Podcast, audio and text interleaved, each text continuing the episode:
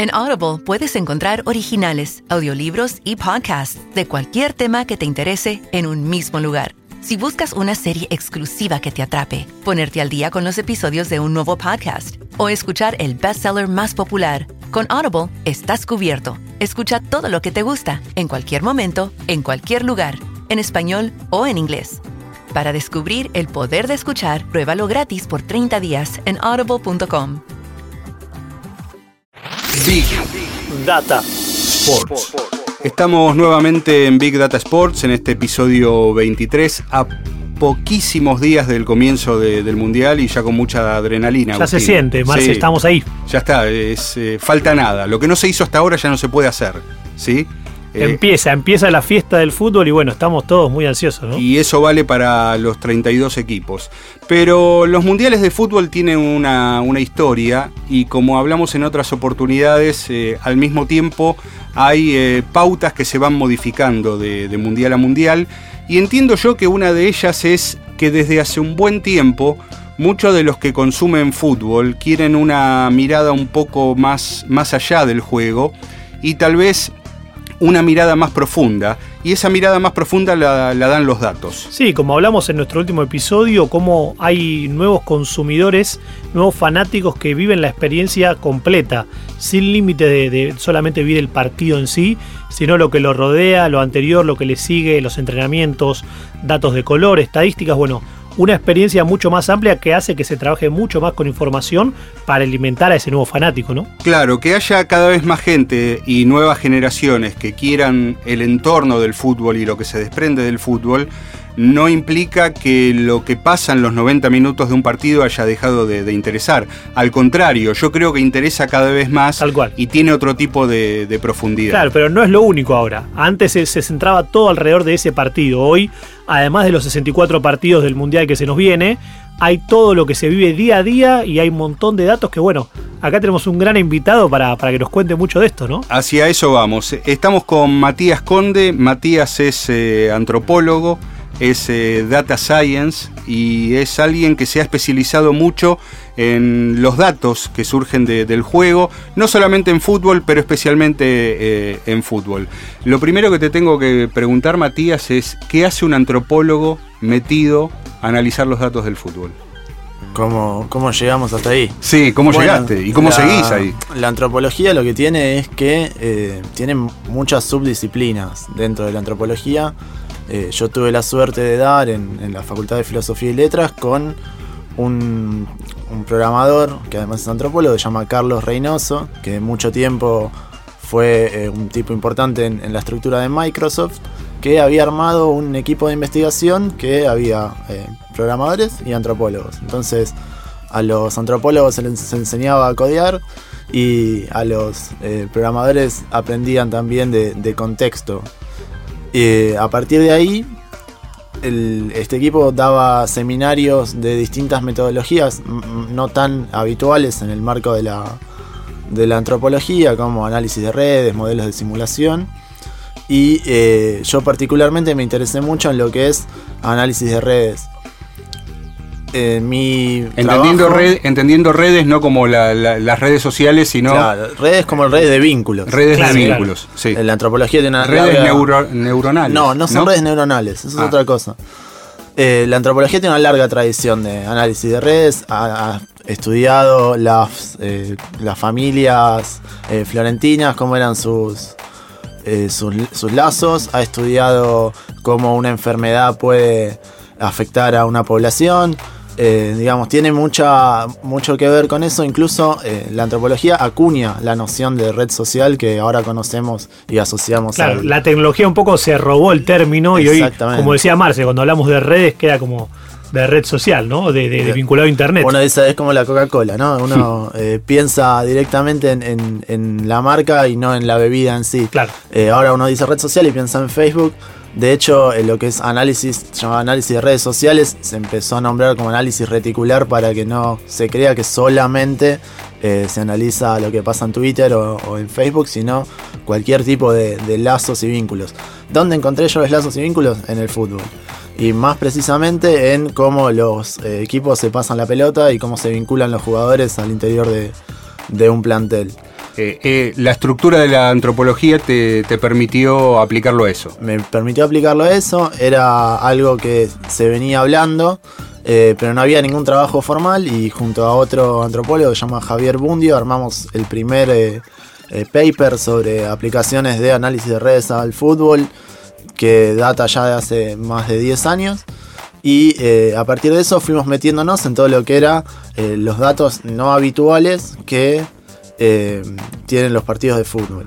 Y luego lo llevamos a otros deportes de equipo que también tienen esta estructura de equipo red, digamos. En el básquet también hay lazos, en el handball, en el hockey, en cualquier deporte de equipo encontrábamos esta, esta vinculación. Y te hago una pregunta, de, con todo este cambio que ustedes implementaron en analizar data, eh, me imagino que habrán encontrado lugares o deportes con mayor percepción y otros más cerrados. ¿Cuál fue para vos el que empezó tal vez que fue pionero en aprovechar este tipo de información. Por lo menos lo que te tocó vivir de cerca, ¿no?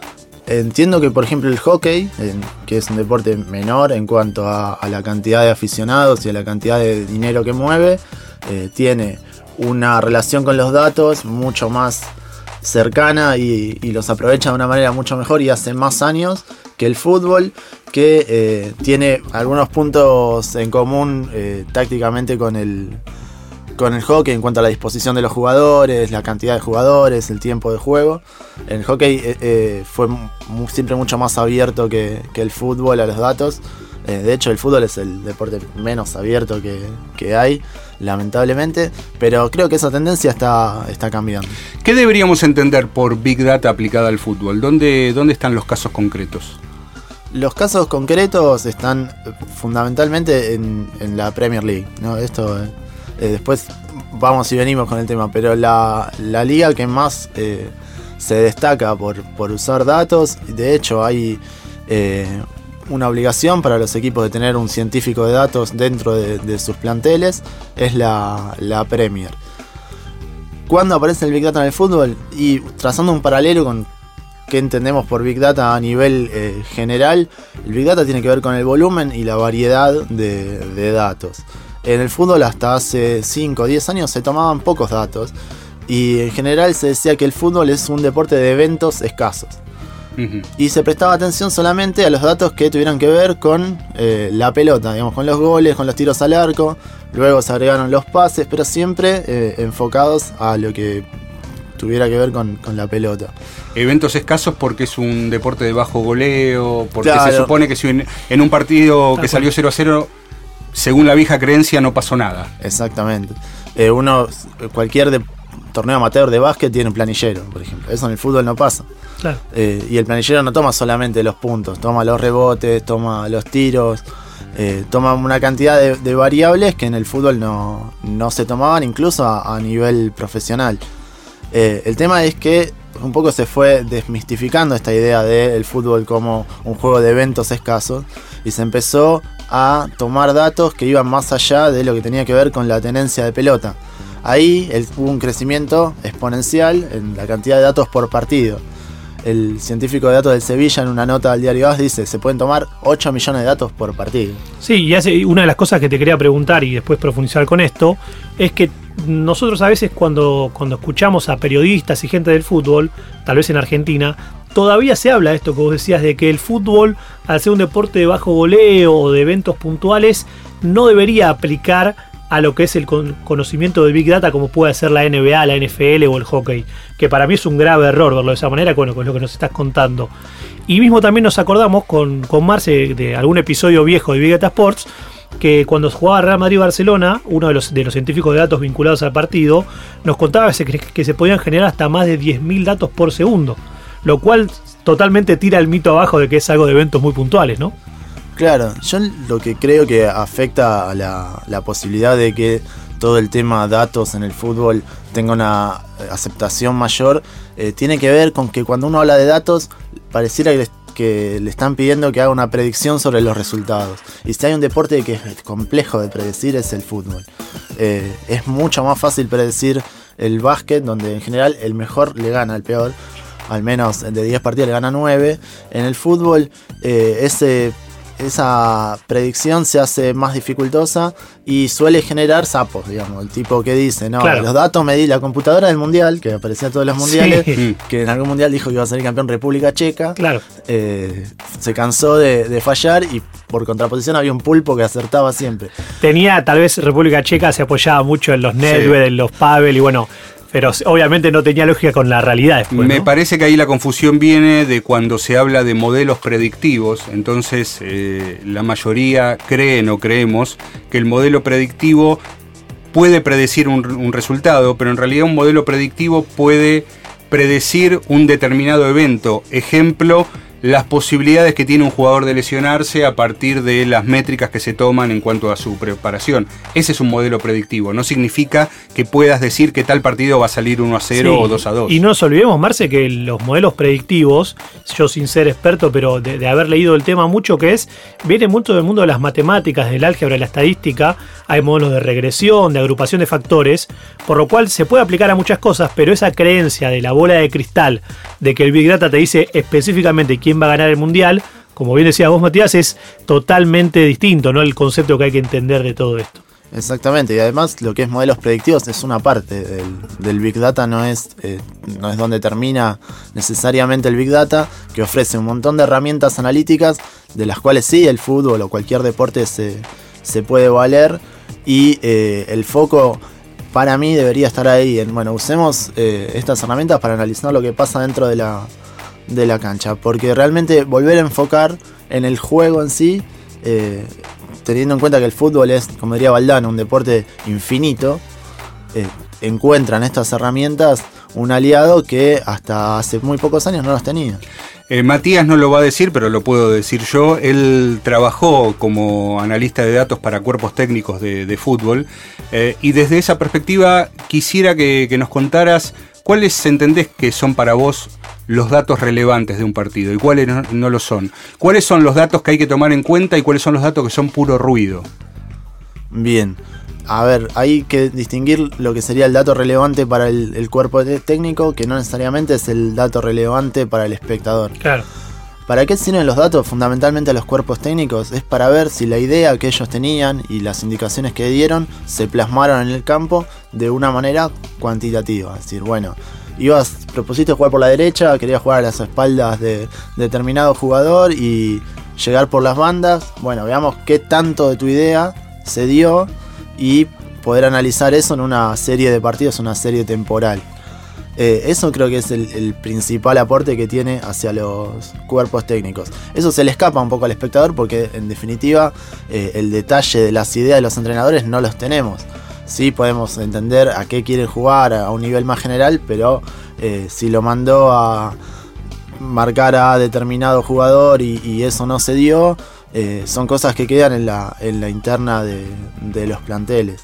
Hay un cambio cultural, digamos, en los cuerpos técnicos, sobre todo liderados por, por entrenadores de, de promedio de edad 30, 40 años, entendiendo que todo lo que es el mundo de la data les puede dar esa información invisible para el espectador, pero que a ellos les puede ser muy útil.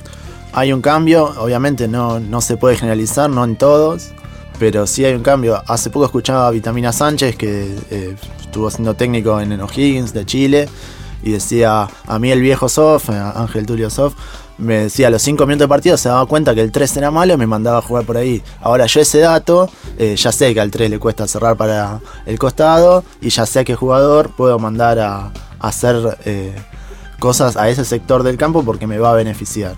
Los técnicos de la nueva generación empiezan a entender de que los datos eh, funcionan como, como aliados y en ningún caso, que es otro de los temores que había, eh, una computadora puede reemplazar a, un entrenador.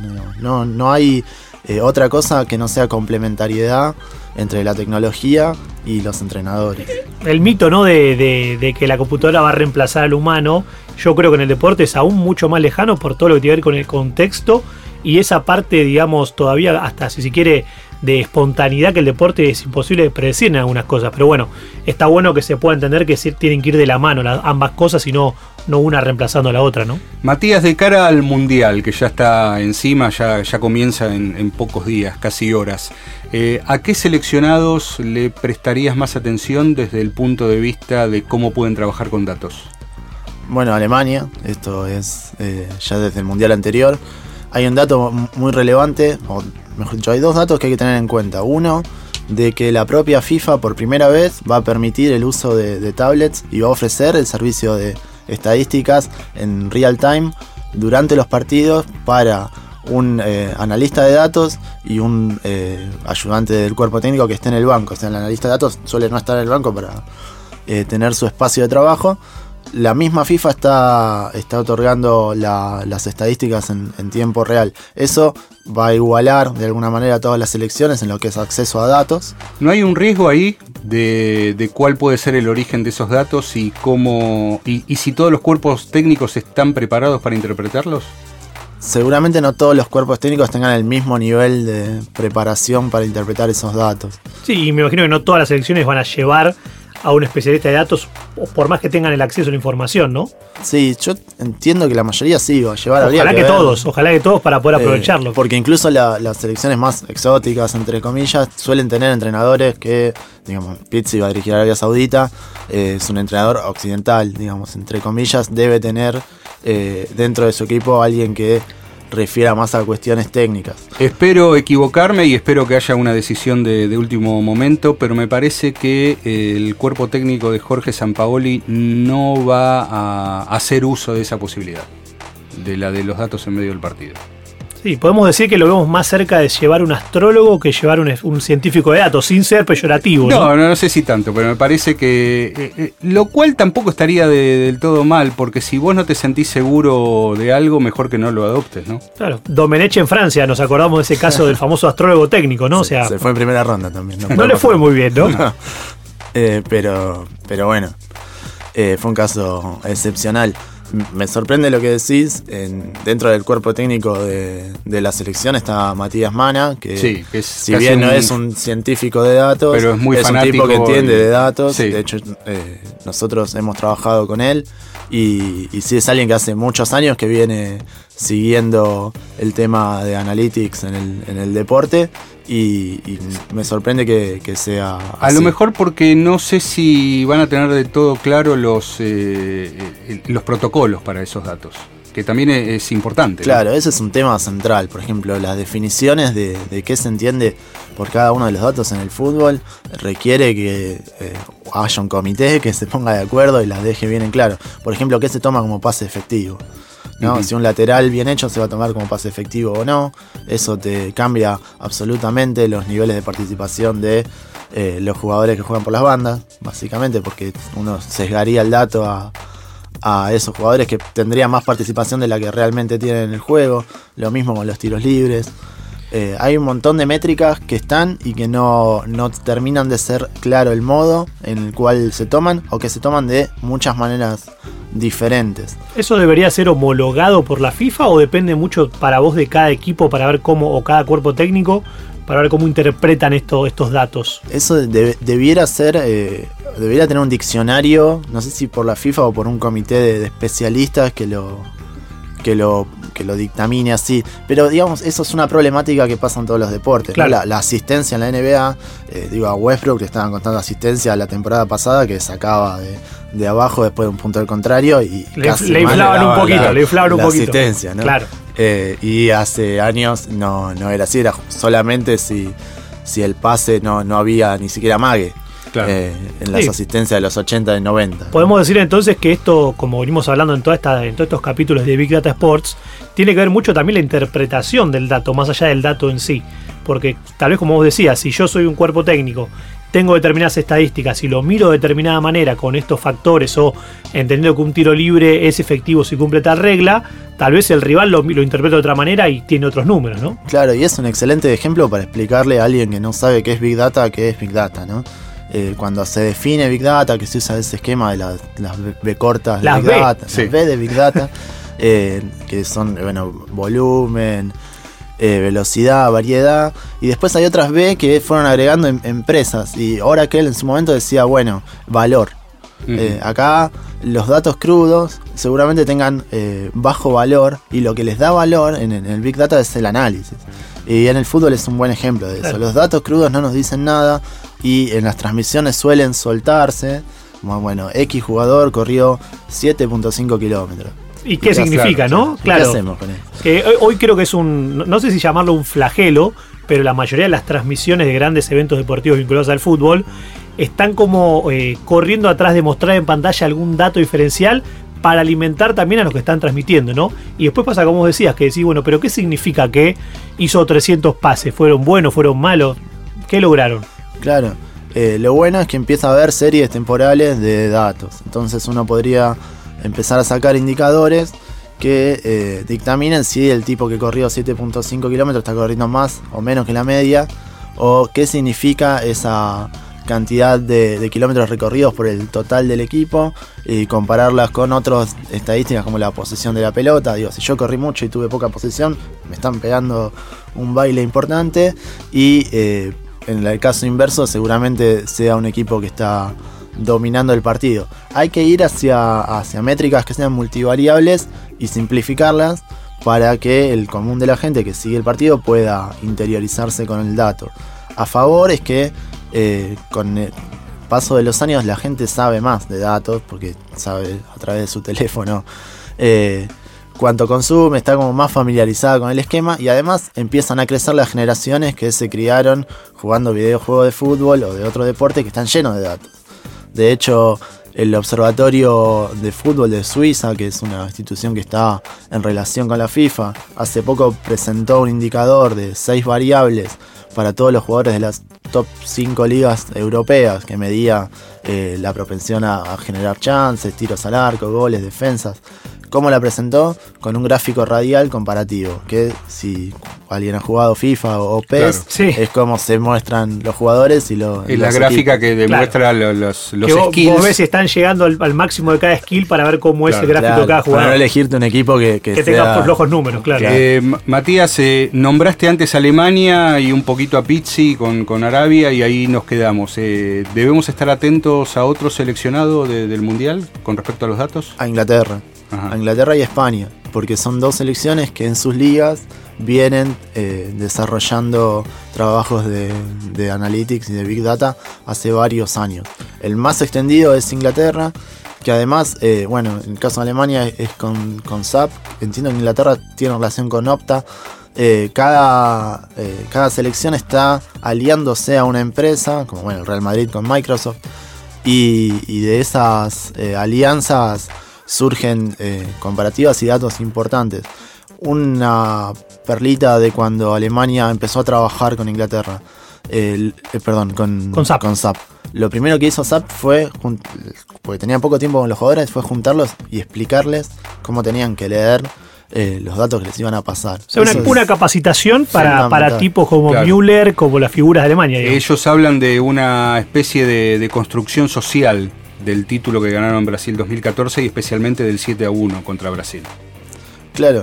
Eh, Por cómo accedieron a la información todos los, jugadores eh, con eh, conceptos muy cortos transmitidos por WhatsApp. Una selección que trabaja muchos datos también es Australia. Australia que al parecer le mandó un dron a Honduras. A espiar un poquito, ¿no? A espiar un, un poco, pero no solo eso, sino que eh, los jugadores eh, usan una aplicación similar, de características similares a la, a la de SAP para Alemania.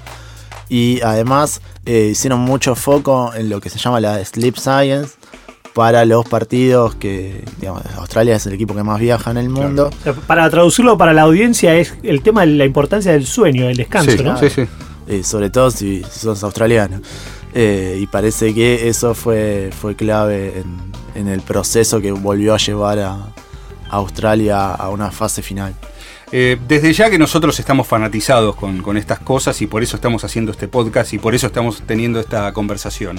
Pero para que vean la dimensión que tiene el uso de, los datos y de cómo ha crecido esto y de cómo podía ser hace cuatro años, después de consumado el 7 a 1, eh, esto me lo enteré hace poquitos días, eh, al día siguiente del 7 a 1, Luis Felipe Scolari, técnico de Brasil, levantó el teléfono, llamó a las oficinas de SAP en Alemania y les preguntó concretamente, ¿qué tenían ustedes que yo no sabía?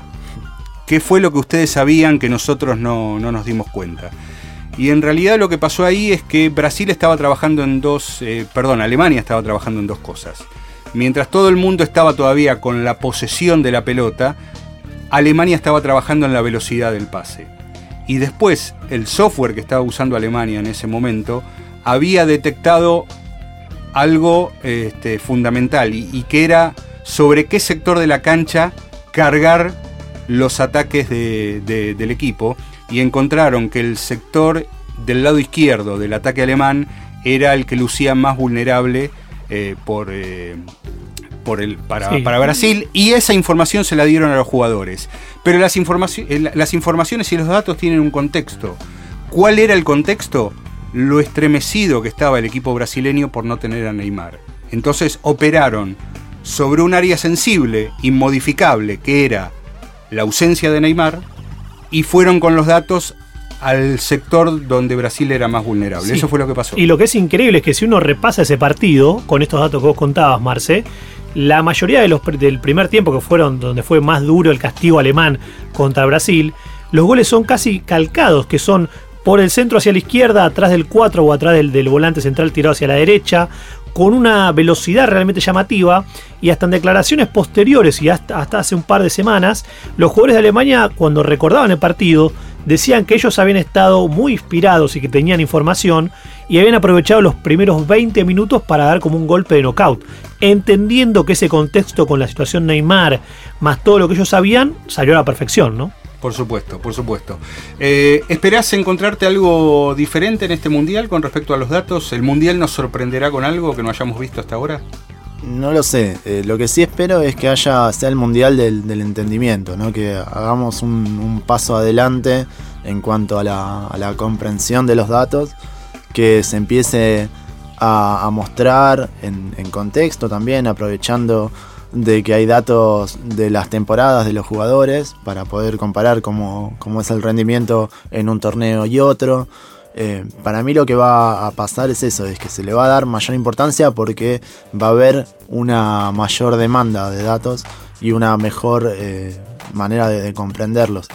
Eh, también vamos a empezar a ver periodistas que están más familiarizados con los datos y los van a, a expresar de una mejor manera. Yo conozco a uno. Sí hay que ver cómo, cómo lo va a contar, ¿no? Sí, vamos a ver, vamos a ver. Eh, bueno, el que estuvo contando todo esto es Matías Conde, es antropólogo, eh, trabaja también como data science, estamos haciendo algunas cosas juntos también. Eh, y vamos a hacer algo que no hicimos hasta ahora. te vamos a comprometer para a lo mejor conversar de esto mismo después del Mundial. A ver qué vimos, qué pasó y qué no pasó sí, de tu experiencia, a ver cómo, cómo resultó todo esto, porque yo me quedé tentado de preguntarte qué selecciones son las que no usan datos, cuáles pueden ser la revelación en el uso. Pero bueno, eso lo hacemos después entonces. Nos vamos a enterar. Muchas gracias, Matías. No, de nada. Déjame decir una cosa más. Eh, es interesante el, tema de, datos para volver a traer la, discusión futbolera al, juego en sí. Eh, en el fútbol argentino hay un espacio donde no se aprovecha para mostrar datos que son las transmisiones de eh, los canales que no tienen los derechos. Que actualmente que hacen, enfocan la, tribuna. La tribuna y ahora eh, bueno, pasan goles anteriores. Ahí hay una oportunidad bárbara para, para pasar datos de lo que está sucediendo y además va a permitir una mejor comprensión de lo que pasa mientras vos no podés ver eh, el partido en sí. Claro, como una radio deluxe. El contenido que, te falta lo podés este, reemplazar o sea que los datos, te pueden estar hasta haciendo imaginar bien lo que está pasando en el campo de juego. Por supuesto. Eh, antes de irnos, el datazo nuestro. A ver qué trajiste, Marcio, hoy. Que es un clásico, les va a interesar a los dos. Apunten este nombre. Eisuke Sugitani. Me suena asiático, no, no quiero prejuzgar. Bien. 20 años.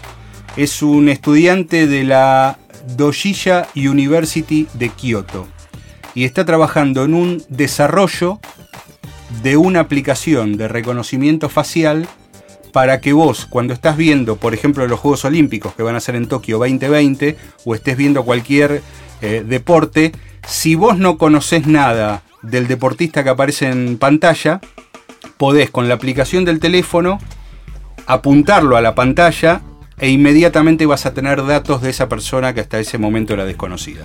Genial, o sea, te, abre un mundo nuevo para poder ver cualquier tipo de deporte o, cualquier tipo de actividad y poder rápidamente saber de quién se trata. Claro, para conocer más de alguien que no, que no conoces, porque tampoco un espectador está obligado a conocer a, a, cualquier deportista que aparezca. ¿no? Y más sumando lo que contaba Matías, que la cantidad de datos se multiplica constantemente. Como hacemos para saber todo de todos los deportes que hoy en día consumimos, ¿no? Esto fue otro episodio de Big Data Sports, muy cerca del Mundial ya, un podcast de deportes y datos. En Audible puedes encontrar originales, audiolibros y podcasts de cualquier tema que te interese en un mismo lugar. Si buscas una serie exclusiva que te atrape, ponerte al día con los episodios de un nuevo podcast o escuchar el bestseller más popular, con Audible estás cubierto. Escucha todo lo que te gusta, en cualquier momento, en cualquier lugar, en español o en inglés. Para descubrir el poder de escuchar, pruébalo gratis por 30 días en audible.com